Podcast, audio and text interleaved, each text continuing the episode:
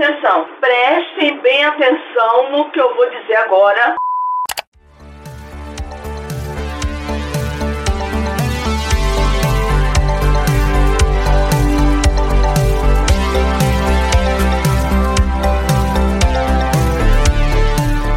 Atrás da cortina.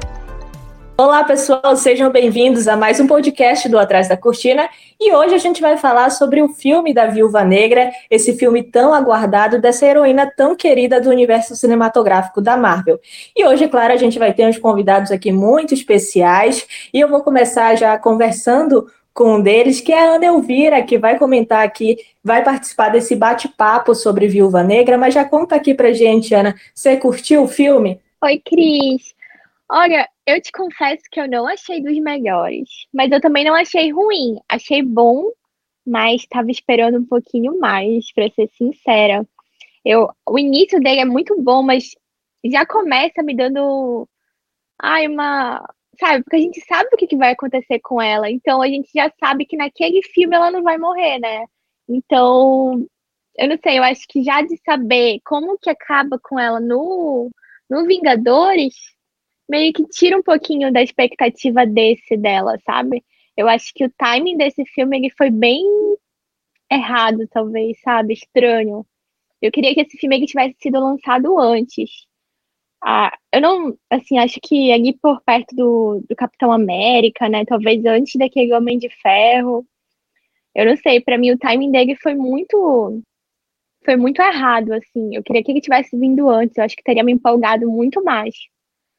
Acho que é, é por aí, mas eu gostei, sabe? Não achei que é um filme ruim, achei um filme bom, mas tem muitas pequenas críticas, assim, com relação a ele, não acha? É, Ana, eu também concordo com a tua opinião. Acho que esse filme, infelizmente, teve um time errado. A gente já tinha esse desejo de ter um filme da Viúva Negra, né? E infelizmente eles esperaram demais para lançar esse filme e acabou ficando um pouco deslocado, né? Principalmente em relação ao desfecho da Viúva Negra que a gente já conhece.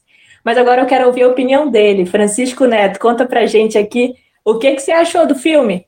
Oi, Crislin. Oi, Ana. Eu vou ter que discordar um pouquinho da Ana, porque eu achei esse filme muito bom. É, dentro de universo de super-heroínas, eu achei um dos melhores. Claro que, enfim, existem outros amorzinhos aí na vida, mas esse também tá no coração. E eu concordo que ele tenha entrado num timing é, errado, mas eu acho que tem muito a ver também com a pandemia, né? Que acabou afastando o último, o último ultimato, né? Do, do, do Viúva Negra em quase um ano e meio aí, né? Porque era para o filme ter começado em março de 2020, mas com a pandemia, só veio em julho.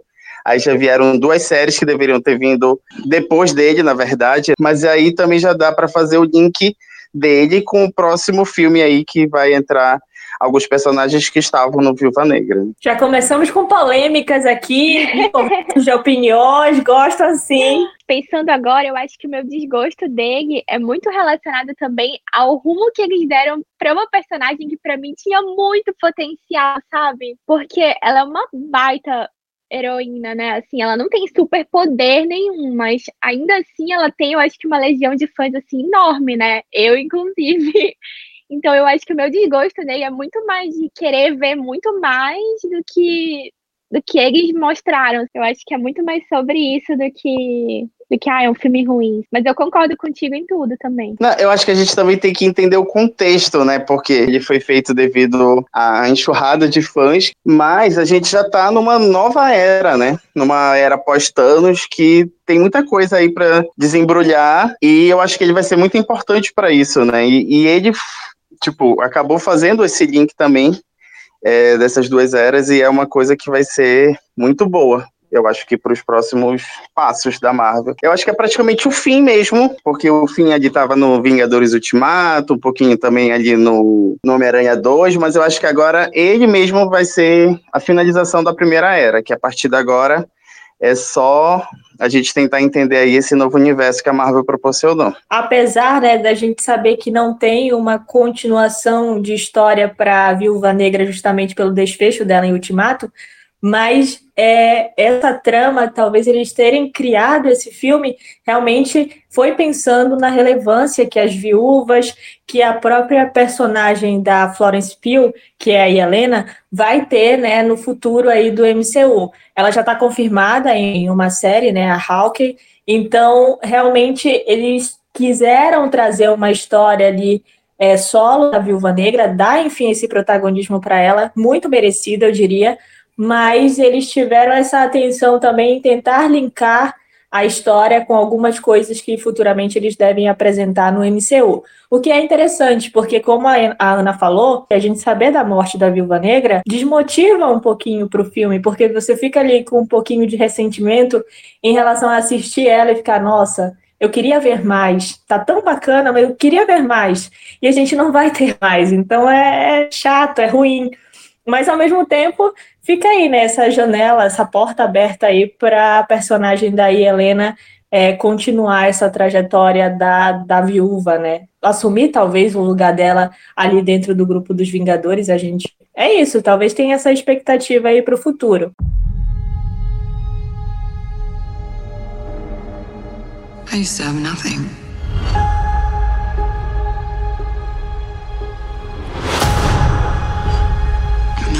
this job,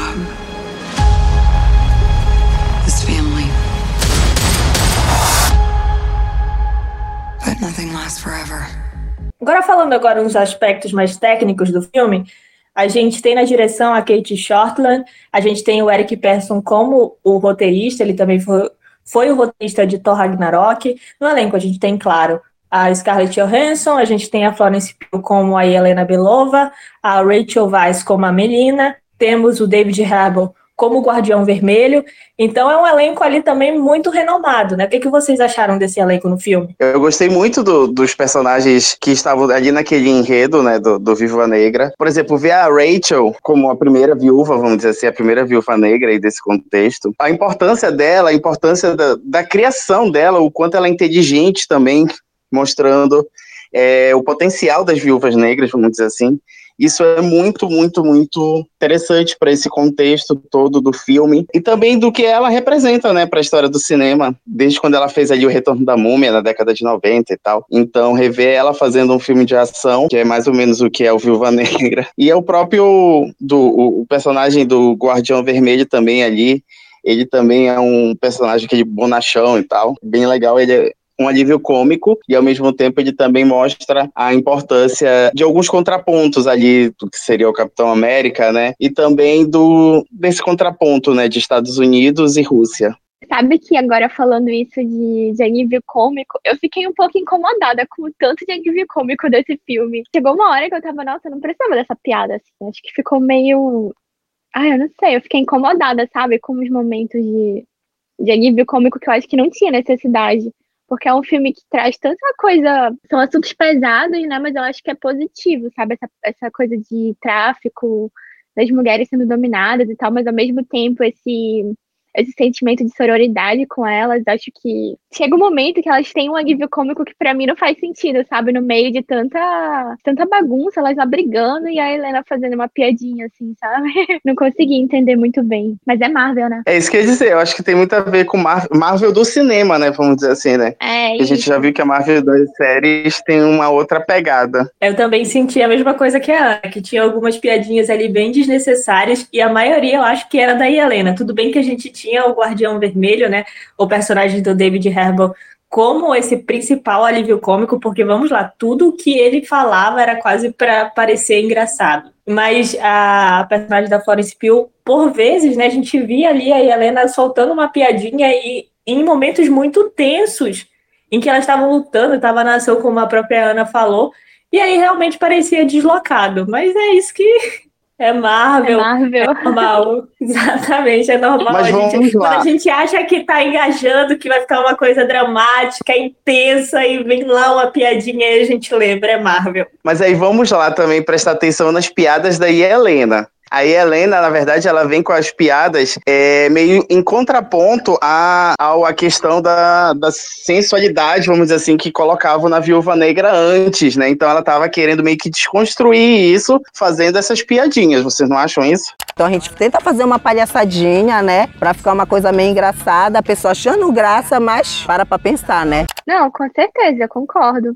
Mas eu acho que ficou meio ela fazendo pouco do próprio filme que ela tá, sabe? Pareceu a Marvel fazendo pouco do filme da Marvel. O que eu entendo totalmente, mas ainda assim eu senti meio, tipo, não faz sentido. Será que alguém Alguém riu dessa piada?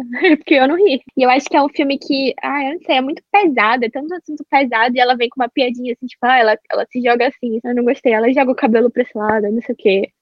Achei meio deslocado. Eu senti que eles estavam querendo propor talvez uma ideia de que a, a Helena era uma espécie da irmã caçula, entendeu? De ser mais nova, de ser um pouquinho imatura, por isso ela brinca mais, ela fica supondo como seria legal morrer e tal. Acho que um pouco de imaturidade que eles tentaram colocar nela. Talvez por isso essas piadas. Claro que tem sempre um momento ali que estava um pouquinho exagerado, mas eu senti que era um pouquinho disso que eles estavam querendo passar. Essa imaturidade, talvez criar essa imagem de. Mas eu sinto que a Marvel também, nesse contexto, ela estava querendo passar a imagem pra gente de: olha, a partir daqui a gente não vai mais fazer personagens que façam é simplesmente a sexualização de mulheres. Eu penso nisso também. É, é uma boa, né? Legal pensar assim mesmo. e outra, eu achei também, não sei se vocês perceberam, se vocês já pararam, eu achei que a Viúva Negra nesse filme, ela serviu muito de escada, sabe, pra Helena. Não que seja ruim, porque eu acho que o futuro é esse, mas eu acho que ela mais uma vez serviu de escada para outro personagem, sabe? Como já era com Capitão América, como já era com o Arqueiro, né? Eu acho que ela ficou mais uma vez ali meio de coadjuvante no próprio filme dela, sabe? Porque a gente já sabe que ela vai morrer, a gente já sabe o que, que vai acontecer, e aí precisava de uma outra viúva, que no caso vai ser a Lena, talvez, não sei. E eu fiquei meio assim, tipo, ah, lá tá ela mais uma vez, de novo, servindo de coadjuvante num filme que agora era dela e não é. Eu queria ter visto muito mais dela do que dos outros personagens nesse filme. Apesar dela ser a protagonista do filme, o filme não é só dela, né? Quando a gente fala viúva negra, pode ser viúvas negras, né? E, mas também não vejo ela como uma escada, eu vejo ela como apresentando uma nova personagem, afinal de contas, a Marvel tá indo para outro patamar. E a Scarlett Johansson já encerrou o dela ali. É, mas Francisco, você vê, eles venderam o filme como a história ali solo da Viúva Negra, que iam colocar mesmo ela como a grande protagonista. E eu sinto que isso que a Ana falou procede muito, porque em vários momentos você vê a Helena tendo um pouquinho mais de destaque ou ela interferindo diretamente em grandes acontecimentos do filme e ganhando ali todo o protagonismo, eu diria. Seja quando está combatendo o vilão, seja ela ali é, com a questão daquelas doses, os antídotos para salvar as viúvas. Então, sempre tinha ali, ela estava envolvida numa cena de ação, numa coisa mais. Até na, na ali mais para o final, tu vê muito a viúva só dialogando, enquanto a Helena está ali na ação, lutando, se virando. Então, eu acho que também, em alguns momentos, a viúva ficou um pouquinho de lado e eles tentaram ali dar um destaque maior para a Helena. Não sei se a viúva serviu de escada. Eu acho que servir de escada também, acho que não. Mas em alguns momentos eu senti também que a Helena estava com mais destaque. Mas assim, eu acho que o filme acontece por causa da Helena, né? Ela que vai atrás da, da Natasha para dizer, para falar dos antídotos, para falar do que está acontecendo, para pedir ajuda dela de alguma forma. Então, o filme todo que acontece por causa da Helena. Sim, claro que, tá, que servir de escada talvez seja um pouco demais, mas eu ainda acho que ela ficou meio de coadjuvante. É algo como Capitão América e Guerra Civil. O filme não é só sobre o Capitão América. É sobre todo o contexto do, da, da, história que está acontecendo, do enredo. Aí eu acho que a Viúva Negra é a mesma coisa. Tipo, ela é a protagonista do filme, mas a gente tem que levar em consideração o contexto, porque na verdade o contexto do filme é mais importante para a continuação do universo Marvel né, do que a Viúva mas Negra em si. Porque a gente queria o um filme dela, sabe? O Capitão América ele teve o quê? Três filmes. E aí no primeiro eles contam a história do cara, como que ele virou Capitão América, isso, aquilo. Aí no segundo tem outra coisa, no terceiro rola uma, uma, uma briga mais séria e tal, não sei o quê. O dela não tem, sabe? O dela. Eu confesso que eu tava meio desligada de super-herói, assim, uns tempos. Então, quando começou o filme, eu fiquei, Eras, como foi mesmo que ela virou? O que, que aconteceu com ela para ela ser uma viúva e tal? E aí eu fiquei meio perdida um tempo. E o filme não explicou, sabe? O filme não falou da sala vermelha, mas se eu não lembrasse o que, que era a sala vermelha, ninguém ia saber. Eu fiquei meio incomodada com eles não terem voltado na história dela mesmo. Porque já fala que dela criança, e aí pula, sei lá, 20 anos ela tá adulta já, sabe? Eu fiquei meio incomodada deles não mostrarem mais dela, mostrarem mais do, da intimidade dela, de como ela cresceu, de como de como ela virou uma viúva, dos pais dela, porque ainda que eles mencionem isso, não deu profundidade nenhuma, né? Eu entendo que eu acho que a, a, tua expectativa é de primeiros filmes, vamos dizer assim, da gente conhecer a história do personagem, uhum. como Capitão Marvel, como Pantera Negra, ou como o próprio Capitão América, Homem de Ferro. Só que eu acho que como, infelizmente, o filme dela já veio atrasado, é, dentro desse contexto, até porque ele não estava sendo previsto. Então, o filme dela ele não foi um filme de início, na verdade, ele foi um filme de continuidade, como se a gente já tivesse conhecido a Viúva Negra, como de fato a gente já conheceu, só que agora a gente precisa conhecer o, a história, né, por trás dela, das viúvas negras e todo o contexto do filme, para a partir daí a gente já ir para a próxima etapa do, do MCU, né? Acho que eu fui com expectativa demais, né? Tava empolgadona, Ana. Mas só contextualizando esse início, o filme ele se passa ali pós-Guerra Civil e antes de Guerra Infinita. Acho que fica muito claro isso pra gente. É complicadinho, né? A gente tem um filme ali que entra entre dois filmes que foram tão importantes ali no MCU. E aí eu acho que por isso a gente ficava com uma expectativa a mais, como a Ana falou, porque era o único filme que a gente ia ter da viúva. E a gente queria saber mais sobre como foi o treinamento, né? Tudo bem que a gente tem Vou já falar desse início, né? A gente tem uns takes ali de como foi a questão da sala vermelha na infância dela, mas acho que foi muito mínimo mesmo. A gente queria ver um pouquinho mais e eu acho que teria sido interessante se eles tivessem mostrado um pouco mais disso pra gente. A gente acompanha lá no início, lá em Ohio, naquela missão dos espiões russos lá, eles precisam fugir, e depois eles já apresentam essa questão, já introduzem a questão do tráfico de mulheres, né? Feito ali pelo general Dreykov, e aí a gente realmente acompanha o treinamento da viúva né, nesses flashes muito rápido ali, é o som da música do Nirvana. Eu achei a cena intensa, eu achei a cena legal. Faltou um pouquinho mais, acho que se tivesse sido mostrado mais, teria sido mais interessante, porque era o que a gente queria ver. Tudo bem que entra naquilo do fanservice, né? Mas como é o primeiro e único filme da Viúva Negra, eu acho que poderia ter encaixado esse fanservice ali pra gente conhecer um pouquinho melhor como era esse tratamento, porque até eu acho que lá para o final a gente não tem uma noção assim das etapas certinho do treinamento das viúvas e tal. Tudo bem, a gente acompanha um monte de viúva numa sala coreografando as posições de ataque, enfim, mas a gente não conheceu realmente quais são as etapas que passam ali as viúvas em relação ao treinamento para elas se tornarem viúvas, como elas são encontradas e tal. Então acho que ficou devendo um pouquinho mesmo o filme em relação a isso. Então, é, eu sei que a gente não tá falando de outra, outros, outras séries, outras, mas eu queria fazer só um contraponto rapidinho, por exemplo, do Loki. O Loki é uma série que tá. Acabou de sair, acabou de terminar, né? E o Loki não foi uma série de início, né? Ele foi uma série para contar um, um, um, recorte específico. Ele acontece uma coisa bem semelhante ao que acontece em Viúva Negra, só que no, na série, no seriado, né? Onde existe uma personagem que tem um destaque muito grande e em alguns momentos até de protagonismo, só que ele acaba sendo importante, acaba sendo, continua sendo o protagonista do, do, do enredo, vamos dizer assim. E eu acho que o Viúva Negra, ele segue por esse caminho. Eu entendo a questão do da gente querer querer um, um filme inicial, querer um. De repente, como acontece lá em, em Mulher Maravilha, onde a gente teve no primeiro filme uma grande parte para a gente conhecer o início dela. Teve no segundo filme uma outra parte também, mas aí a gente tem que entender que ali a gente teve o quê? Duas horas e meia de filme e eles precisavam fazer cortes. Então eu entendo mais que o corte para ele, no momento mais importante, foi contar a história para o futuro do que realmente voltar ao passado. Mas aí eu penso assim, o futuro dela é a morte, né? então eles podiam trazer aí o passado dela, mas eu entendo tudo que tu falaste, concordo em parte. Acho que realmente a Marvel demorou para entender que eles podiam fazer um filme de super-heroína e que ia dar super certo. É, a Cris aí que fez o, o, a monografia dela sobre Capitã Marvel, ela pode explicar muito melhor o quanto a Marvel demorou para fazer filmes de super-heroínas. Verdade, foram 10 anos, eles demoraram praticamente 10 anos. O, a primeira fase ali, todinha, dos primeiros 10 anos da Marvel, eles demoraram para lançar um filme com, com uma protagonista mulher. E eu acho que Capitã Marvel realmente veio para impulsionar esse movimento de sim, podemos ter protagonistas mulheres aqui dentro desse universo.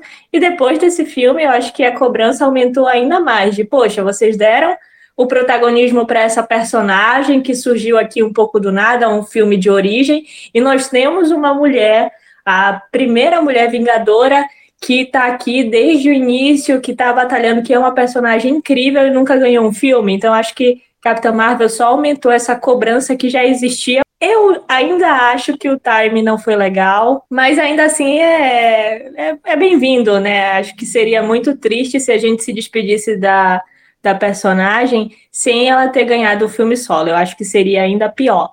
Então, a, aceito aí as migalhas de Dona Marvel, aceito esse filme. E eu gostei, eu não falei ainda, eu acho, mas eu gostei do filme pra caramba. Acho que é um filme bom, claro que tenho as minhas questões do que, que eu queria ali, do que, que eles poderiam ter mostrado a mais. Eu gostei do filme como um todo, acho que foi muito merecido a Natasha Romanoff ter, enfim, o seu protagonismo e contar um pouquinho da história, ainda que eu acho que ficou um pouquinho perdido ali a questão das viúvas e tal, eles mostraram só o que era conveniente, mas valeu. E eu fico na expectativa ainda de ver mais das viúvas, né?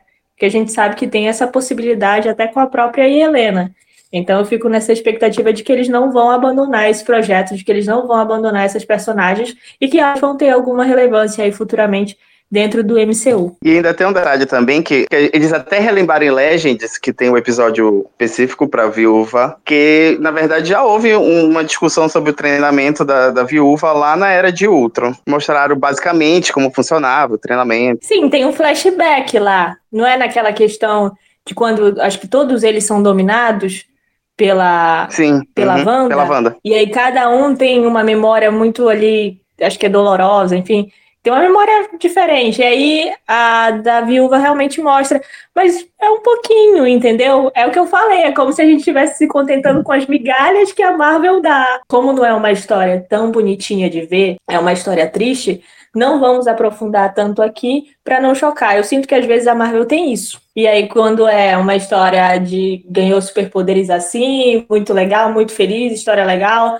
aí eles, não, bora que a gente mostra. Olha como é, como foi a origem desse herói. Eu não tinha pensado sobre isso, Cris, mas você falando agora, eu achei com certeza deve ter sido isso, porque realmente é uma é muito pesado. Eu acho que aumentaria a classificação etária do filme assim pelo menos para uns, sei lá, 16 anos, se eles mostrassem, né, realmente o que o passado dela. Provavelmente foi isso mesmo. Mas agora eu acho que a gente podia também pensar sobre algumas coisas que eles apresentaram e que mesmo que à primeira vista não seja uma coisa que pareça sem importância, vamos dizer assim, mas se a gente for refletir um pouquinho mais, eu acho que a gente consegue até buscar coisas bem profundas nesse filme, como por exemplo o personagem, o, o vilão do, da história, ele dominar essas mulheres, normalmente mulheres viúvas, de certa forma, a forma como ele domina acaba relembrando a relacionamentos abusivos. O, a forma como ele lida e como ele trata com cada uma delas, principalmente ali no último ato, são formas extremamente cruéis, que eu acho que eles apresentarem isso para um público jovem é uma coisa até para se refletir mesmo de como as pessoas, as mulheres principalmente, podem conseguir notar a questão dos relacionamentos abusivos. É claro que eles exacerbam, né, com a questão da tecnologia que ele utiliza, mas mesmo assim acho que é, é importante colocar em, em perspectiva esse, essas discussões que o filme faz. Essa para mim, inclusive, eu acho que é a melhor parte assim do filme, sabe? É essa discussão que ele traz, essa coisa do gênero, porque o vilão para mim era, eu nem sabia quem ele era, na real. Mas aí conforme foi acontecendo, nossa, trouxe mais umas questões assim que fazem realmente a gente refletir. E mesmo não não tanto assim indo para essa questão dele, da dominação e tal, para mim o filme todo é sobre mulheres, porque a melhor cena de luta é a do da Helena com a Natasha, quando elas se encontram ali para mim é a melhor, né?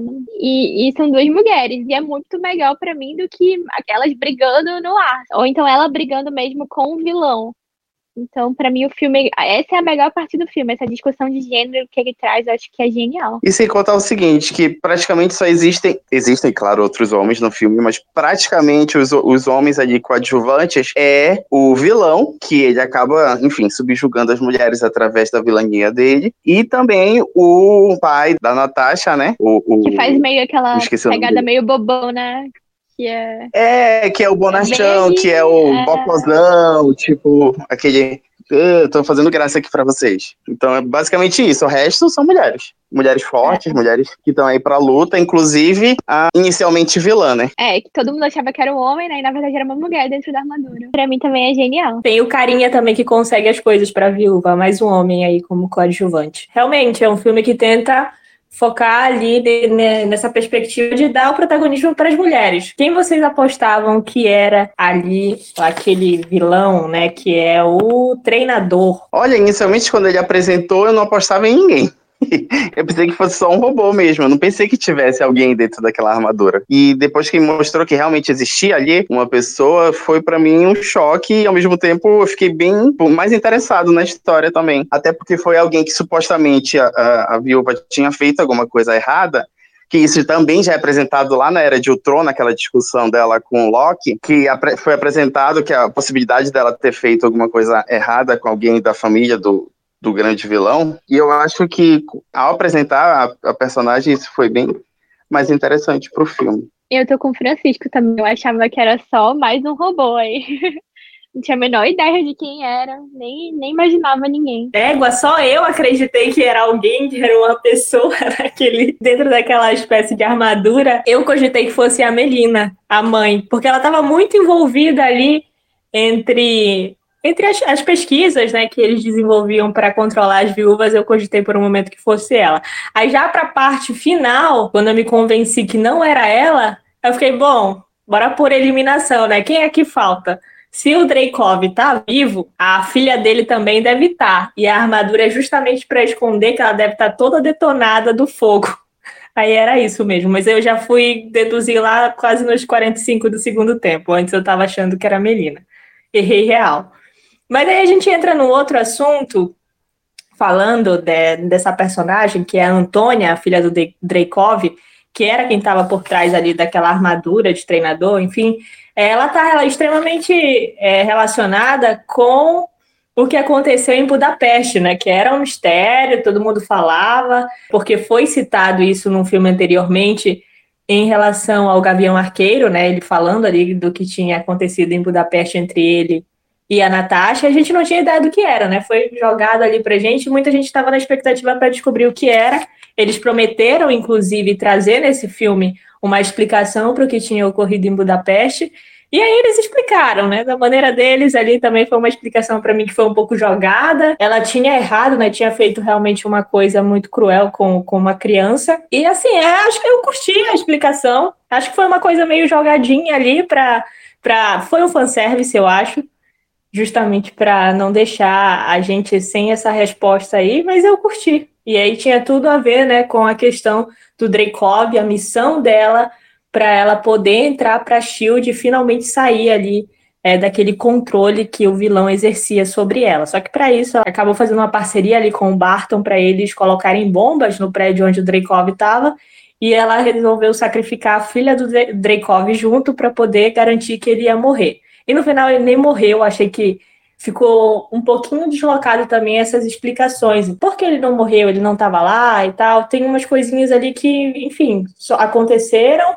A gente sabe que aconteceu, mas que não foi também tão explicado. Eu senti isso. O que, é que vocês acharam? Gostaram do que aconteceu, deles terem explicado do que aconteceu em Budapeste? Olha, eu acredito que a explicação, apesar de ela ter sido rápida, ela conseguiu contemplar ali a, a o contexto do que realmente tinha acontecido, né? Pra gente fica mais fácil de entender e por isso foi mais rápido. Mas para quem assiste o filme de primeira, talvez fique perdido. Tipo, ah, foi uma explicação muito rápida. Mas eu acho que para quem já tá dentro do universo do, do, universo MCU já consegue entender mais rápido e consegue entender essas, essas agilidades que às vezes a Marvel dá para alguns momentos da, do, de filmes. Principalmente esses filmes mais recentes. É, eu concordo com o Francisco. Eu tava meio bem distante de filme de herói por bastante tempo. E aí, quando eu comecei a ver, eles começaram a puxar essas coisas que já tinham acontecido em outros filmes, que tinham, sabe, que eles estavam explicando. No início, eu fiquei muito perdida, muito. Eu tive que pesquisar várias vezes para entender o que, que eles estavam falando. Então, eu acho que é isso, tem que estar ligado o tempo inteiro no, no que está acontecendo, no que aconteceu, nos detalhes de, das coisas do, do, do, universo. É por isso que a Marvel criou Legends, a série lá que é para é, cada episódio eu acho justamente relembrar essa, esse, essas histórias passadas pra gente não chegar totalmente cru ou totalmente esquecido. Isso às vezes até me agonia um pouco, sabe? Você tem que saber tudo o que aconteceu com todo mundo antes para poder entender esse filme ou aquele filme. Nossa, toda vez eu preciso pesquisar o que, que tá acontecendo. Mesmo no Loki, quando eu comecei a ver, tinha umas coisas que eu já nem lembrava mais, sabe? Que aconteceu no Thor. Mesmo no, nos Vingadores, eu tive que pesquisar várias vezes. E às vezes me incomoda, sabe? De ter que ficar buscando toda vez, nossa, o que foi que aconteceu em tal filme pro Loki falar isso? E na Viúva eu senti isso também. Mas esse é o objetivo da Marvel, né? Que você consuma. Se você não lembrar, você consuma de novo. Aí se não lembrar, consome mais uma vez. Aí se não lembrar, consome de novo. é isso que é eles querem que você. É. Claro, Ou tu vive no universo consumindo todo o tempo. Pra poder estar tá sabendo o tempo inteiro e ter lá os filmes disponíveis pra, pra ficar vendo e revendo toda vez que eu esquecer. É, e se ainda for mais ainda a fundo, aí já ainda pega os quadrinhos juntos, aí já pega qualquer coisa que tu esquece, ah, já vai lá no quadrinho e tal.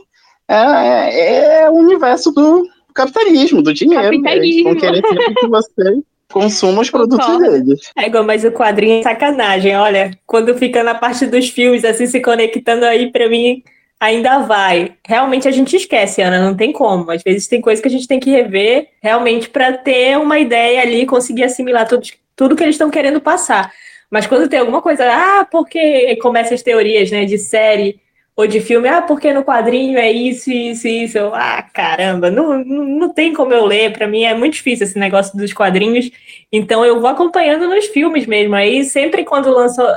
Aconteceu muito com as séries da Disney agora. É, sempre tinha galera com as teorias já muito bem montadinhas, porque nos quadrinhos era assim e assim. E acaba que a gente vai na onda, né? Porque acho que esse consumo de conteúdo da Marvel, ele se expande muito, né? A gente consome, claro, ali os filmes, as séries e tal, mas a gente consome esses conteúdos extras também. O que, que a galera tá comentando e tal. Acaba que a gente, às vezes, até vai na onda, acredita mesmo no que o pessoal tá falando ali a respeito, porque nos quadrinhos é assim, é, e sabe tudo, estão dizendo, mas é muito chato, porque às vezes eles estão certos e aí já descobriram tudo, entendeu? Não dá nem pra gente tentar pensar aqui, porque eles já estão muito na frente por terem lido os quadrinhos. Mas é isso, faz parte. Marvel e capitalismo. Não, mas nem é os quadrinhos do passado, até porque o que a Marvel faz é pegar um arremate ou outro dos quadrinhos do passado e fazer é, e colocar junto para que os fãs ali se re realimentem com outra coisa. Mas é, eu digo dos quadrinhos do futuro mesmo, do presente e futuro, no caso. Porque tudo que eles têm lançado agora já é com base no cinema, porque a prioridade da Marvel agora é cinema, né? Então tudo que for lançado agora já é quadrinho, é desenho, enfim, é tudo relacionado ao MCU que eles estão construindo daqui para frente. Mas os quadrinhos do passado é bom para pegar uma referência ou outra que pode aparecer ou não, né? Porque muitos, muitas pessoas dos quadrinhos têm se surpreendido aí com algumas escolhas da Marvel, inclusive no Viúva Negra. Mas bora voltar aqui para o papo sobre o filme, que senão a gente já vai viajar para outros temas aqui. O que, que vocês acharam das cenas de ação? Eu acho que esse filme é, não tinha como não ter cena de ação, porque é uma personagem que não tem poderes, é uma personagem que luta muito bem e que usa ali das habilidades para realmente é, ser uma heroína. Então o filme está ali recheado de cenas de ação. E eu curti, olha, vou falar que eu curti bastante as lutas, com quem ela lutou, enfim. Então, eu queria saber da opinião de vocês. Tem gente que é meio chato com a questão da, das cenas de ação, mas eu não vejo problema. Eu não fico avaliando muito a questão dos efeitos, não sei o quê, do dublê. Pra mim, tava tudo certinho e as lutas estavam muito intensas, muito bacanas. Então, eu curti pra caramba. Olha, faz um tempo que a gente não tem um filme de ação, né? Teve uma série aqui no meio do caminho, mas filme mesmo com muita ação, esse daí tem barrado até muito filme de de macho, vamos dizer assim. Mas eu gostei muito das cenas, me lembra muito é, dos filmes da Charlize Theron, que a Charlize Theron é, tem sido a nova dama né, dos filmes de ação. Assim, eu acho muito interessante ter mulheres entrando nessa, nessa vibe e não deixar só que os homens dominem a ação, porque, enfim, as pessoas podem gostar de tudo, né? Vamos dizer assim.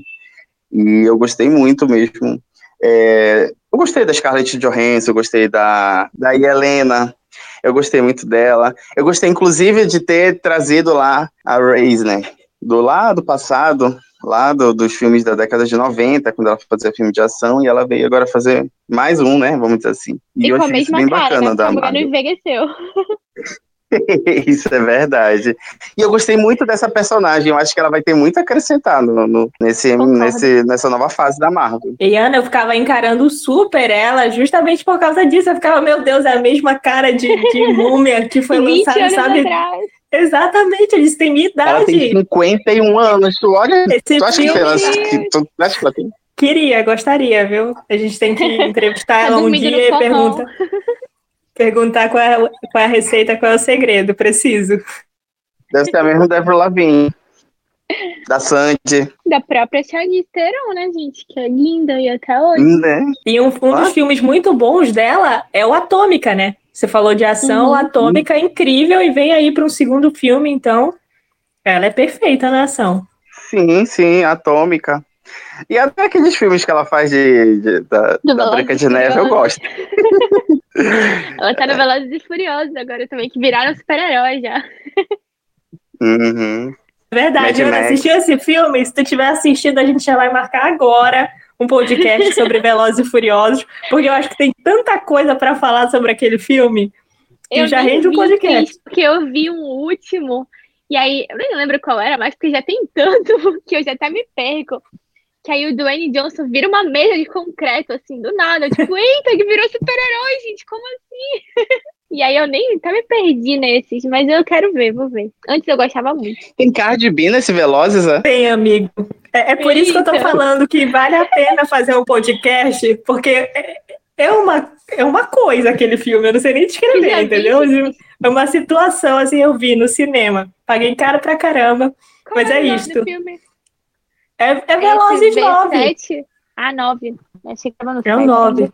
Já tá no 9, amiga. Interessante que na primeira cena de ação, é, logo do início do filme, lá ainda lá, lá em Ohio, aí o, o personagem do, do, do masculino lá, ele era um fodástico, subia no avião e tal. Eu, gente, como é que ele consegue tudo isso? Porque a gente ainda não sabia a história depois, né?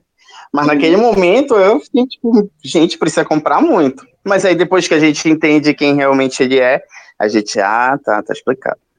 Mas ele é um super soldado, né? Sim, sim, pois é, por isso mesmo. Pois é, mas... Mas aí eles não explicam no início, né? só... Não, sim, uhum. com certeza.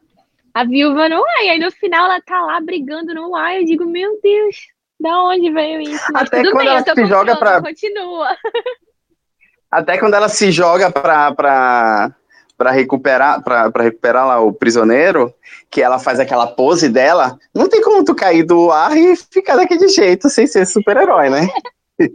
tem uma hora também que a, depois que ela dá o paraquedas pra Helena, que a Helena meio que deita assim, ela tá fechada, digo, não acredito que ela morreu, o lugar deu paraquedas pra ela, tá viva. E a outra que veio de paraquedas morreu, aí ela acorda, eu, ah, tá, tudo bem. Mas eu adorei, né? Confesso que tava lá, elas no ar brigando e eu tava achando o máximo. Sim, sim. É que nem aquela própria cena lá mais pro início, quando a, a Antônia, né, de armadura, lá, treinador, enfim, ela joga a viúva na, na água, né? Aquela luta eu já tava achando assim, meio, caramba, tá com uma armadura e a viúva não tem poder, não tem nada, um soco nesse negócio aqui já quebra o pulso, sei lá. E aí, lutando, e do nada o treinador joga ela lá dentro da água. Eu disse, caramba, sobreviveu. Aí depois tem aquela outra cena quando ela tá, já encontrou a Helena e elas estão fugindo da, da, das viúvas. E aí ela cai lá de cima e vai batendo em cada coisa assim que tem no, no caminho até cair no chão. Não quebrou uma costela. Essa mulher é indestrutível. Porque nada abala, ela já estava em pé, aí colocava, colocou uma mão aqui né, na área do, do estômago, aqui do abdômen. Aí eu, caramba, não senti nada. Tava inteira lá. No... É, e é muito isso que tu falou. É, é uma questão realmente da gente comprar a ideia e, e vai, porque ela não tem poder. Então, algumas coisas ali são meio pesadas, assim, para quem não tem poderes enfrentar e ficar tão de boa como ela fica. O próprio Etídoto, que caiu junto com ela na água, ele simplesmente ficou intacto, né? Com aquela queda toda. Mas tem uma cena que a Helena até comenta que é, a diferença da, da Viúva Negra e da Helena, né? Para os Vingadores é que eles têm que tomar do, elas têm que tomar Dorflex depois que, que lutam. Ibuprofeno. É verdade. É de viu.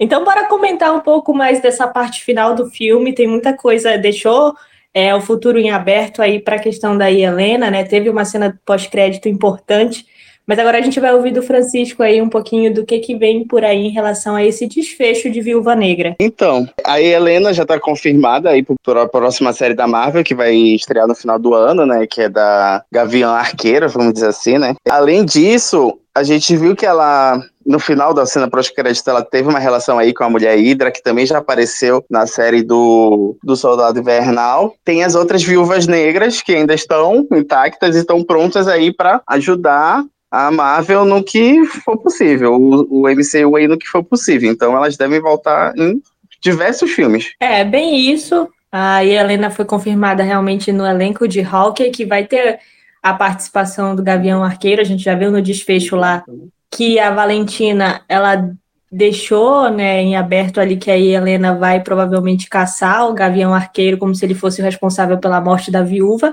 E a gente teve a presença dessa personagem que, como o Francisco falou, apareceu ali em Falcão e Soldado Invernal e que está tramando ali alguma coisa importante.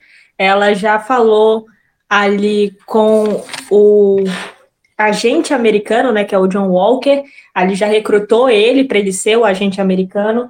É, pelo visto, a Helena já trabalha para ela, não, a gente não acompanhou ela recrutando a Helena no final de viúva, e sim dando uma outra tarefa, então a Helena provavelmente já tem essa relação ali com a Valentina, e justamente a gente vai ver o que, que ela vai querer aprontar aí futuramente. Helena confirmada em Hawkeye, a gente já vai ver ela nessa série, mas a gente também vai ver o que, que a Valentina pode estar aprontando ali, se ela está criando uma equipe de anti-heróis ou vilões mesmo, né?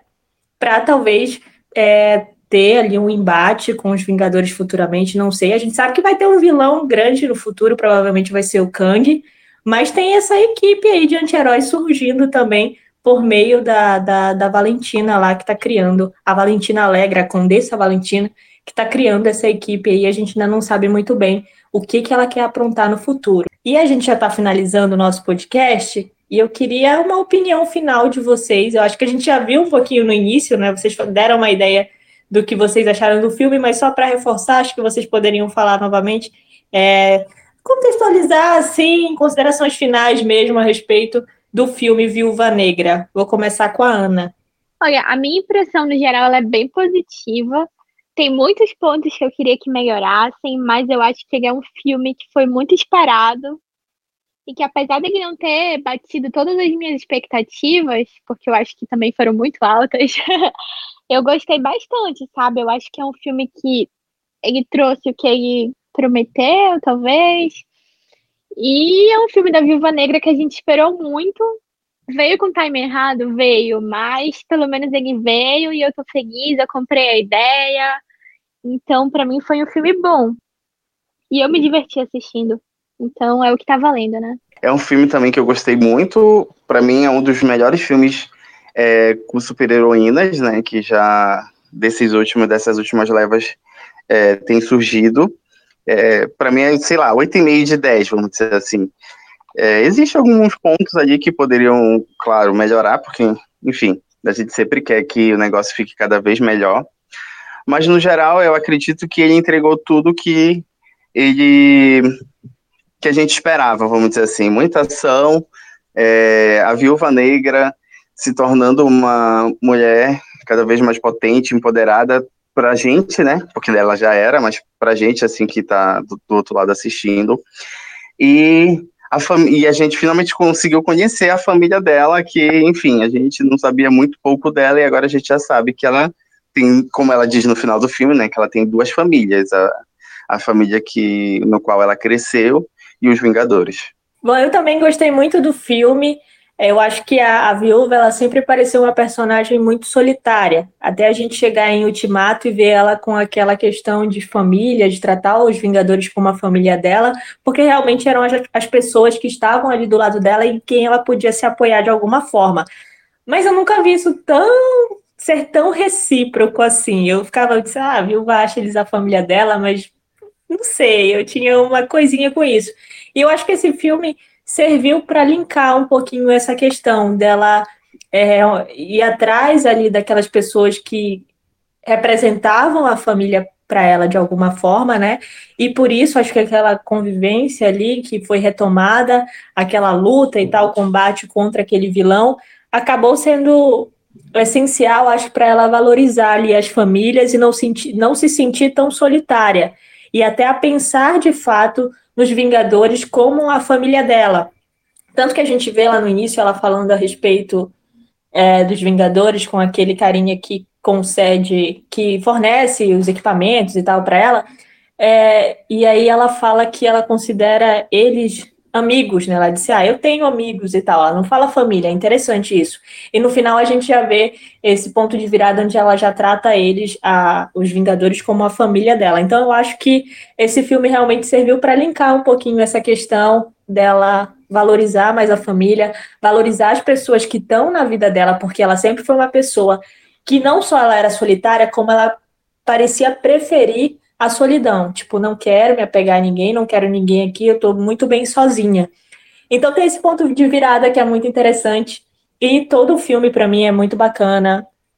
A construção ali da relação dela com a Helena, acho que a dinâmica é bem legal.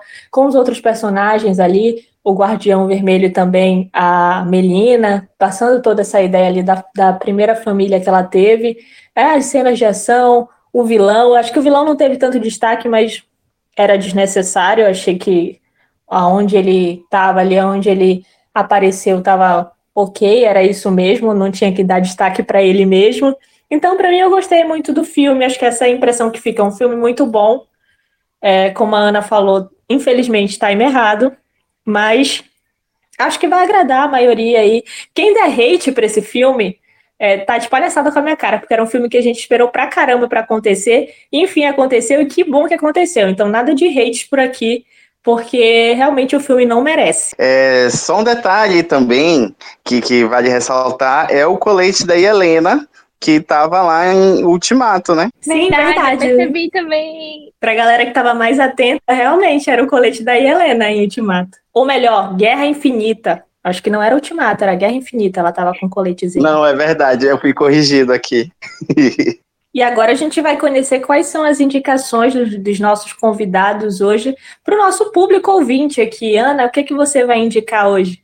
Eu vou indicar a série da Netflix Sweet Tooth, que eu gostei muito, eu assisti em duas madrugadas. E apesar dela ter uma temática assim que é meio sei lá, me remete um pouco a Covid, sabe? Me deixa um pouco na bad. Eu achei muito divertida e eu acabei muito rápido. É uma série que ela também é baseada num quadrinho, só que da DC. E tem até o Robert Downey Jr. como um dos produtores. E assim, é uma série que eu, eu realmente gostei bastante. Ela é bem fofinha, ela deixa uma mensagem bonita de esperança, de. É basicamente de esperança. E eu acho que vale a pena, sabe, assistir. Ela é bem curta, eu acho que só tem uns oito episódios, mas vale a pena. Tem um. Ela é sobre um, um mundo assim meio pós-apocalíptico, que a humanidade está sofrendo com um vírus, sabe? Então a gente meio que se relaciona um pouco, mas ela vai para um lado mais da fantasia. Então eu acho que vale muito a pena assistir, eu achei ótima. Uma coisa que tem muito a ver com o nosso. Quer dizer, não muito a ver com a nossa discussão, mas é uma coisa meio é, freak, que eu acho que seria legal para indicar, é a trilogia da Rua do Medo, que estreou na Netflix, né? Hoje, inclusive, estreou o último filme, que conta a história aí de um, de um local, né? De uma cidade onde ela é dominada por uma maldição de uma bruxa e muitas coisas acontecem. Em 1994, que é onde passa a primeira parte do filme, 1978, que é uma etapa atrás, e 1666, que seria a origem da bruxa, né? E é bem interessante, ele é baseado no, no, nos livros de Aurelie Steen, que na verdade ele escreve mais para pré-adolescente, mas o, os filmes que foram feitos para Netflix eles já são mais é, adulto, inclusive são bem sanguinolentos e tal, as mortes são bem bem fortes, vamos dizer assim, mas são, são boas de assistir, vamos dizer assim. E rapidinho eu queria aproveitar para pedir para vocês ouvirem é, o novo single da Normani. Muito bom com a Cardi B, tava esperando esse single há muito tempo. Aí a indicação do Francisco, valeu Francisco. E a minha indicação de hoje, olha, eu vou de publi, eu vou de merchan, eu vou indicar para vocês o nosso podcast do Loki, que já saiu. Então, confere o nosso podcast falando sobre o desfecho de Loki, o que, que pode vir por aí no MCU. E a gente também deu o veredito a respeito da, de fazer ali o top 3 entre as melhores séries do Disney Plus nesse momento, da Marvel, né, que estão no Disney Plus, a gente, cada um ali elegeu a sua série favorita nesse momento, então tá imperdível o podcast de Loki, você vai lá no Spotify, ouve que tá valendo muito a pena, tá muito legal, tá bem divertido o papo, e a gente falou de tudo, falou pra caramba, então você que assistiu Loki, terminou Loki, vai lá conferir. Então, o nosso podcast de Viúva Negra está terminando aqui. Queria agradecer a participação do Francisco, queria agradecer a participação da Ana. Olha, eu espero muito ver vocês aqui novamente. Então é isso. Até a próxima. Obrigado. Obrigada, Cris. Foi muito bom falar com vocês.